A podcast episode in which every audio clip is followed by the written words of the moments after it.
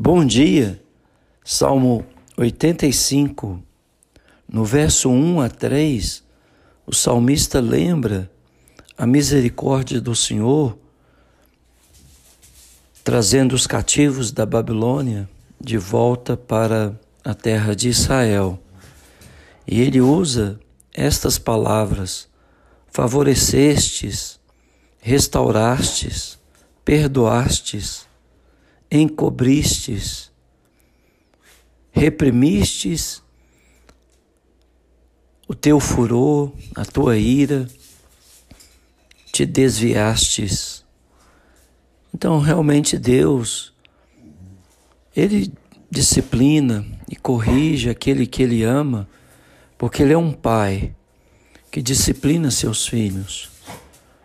Mas chega um, um ponto que Deus tira sua ira e favorece o seu povo, restaura, perdoa, encobre.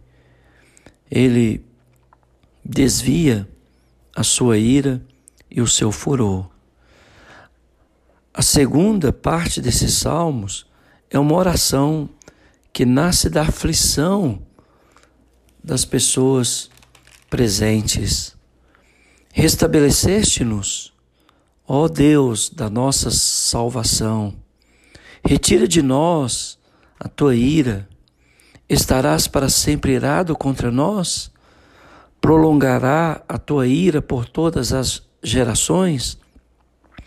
Porventura, não tornarás a vivificar-nos, para que em ti se regozije o teu povo? Mostra-nos, Senhor, a tua misericórdia e concede-nos a tua salvação. Escutarei o que Deus, o Senhor, disser, pois falarás de paz ao seu povo e aos seus santos, e que jamais caiam em insensatez. Então, ele clama ao Senhor, pedindo a Deus para restabelecer a sorte da nação, salvar, tirar sobre a nação a sua ira.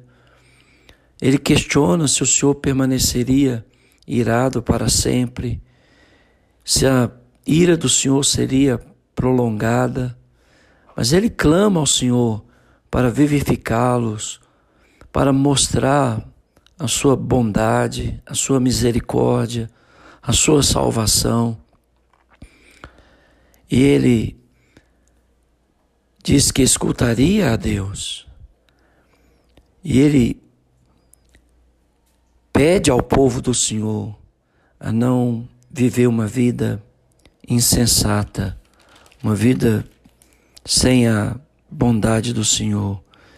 E a terceira parte desses salmos, então, contém uma, uma mensagem de salvação.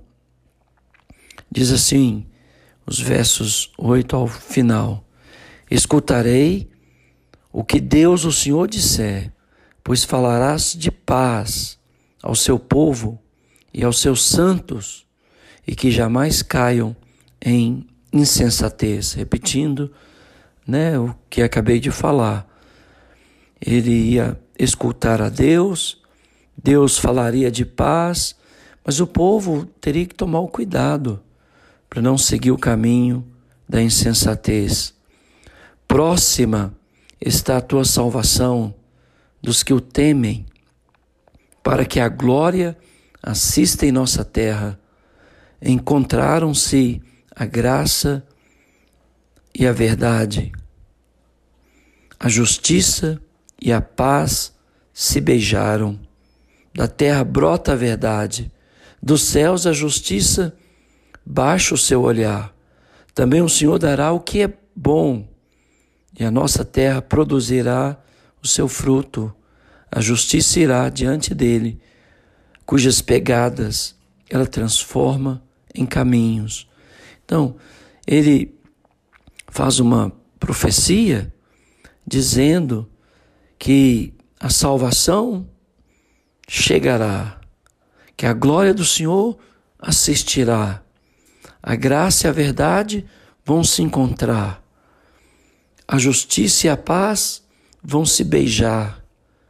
A terra seria abençoada, em consequência, o povo seria abençoado, porque o Senhor dará o que é bom, produzirá o seu fruto, e ele, a justiça, irá diante do seu povo e conduzirá o seu povo à terra da promessa em segurança.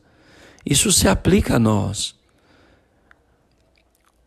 Que a graça e a verdade, a justiça e a paz possam se abraçar nesta manhã sobre você e que o amor de Deus possa restaurar em sua vida tudo aquilo que está quebrado, partido, ferido, machucado. Que Deus te abençoe.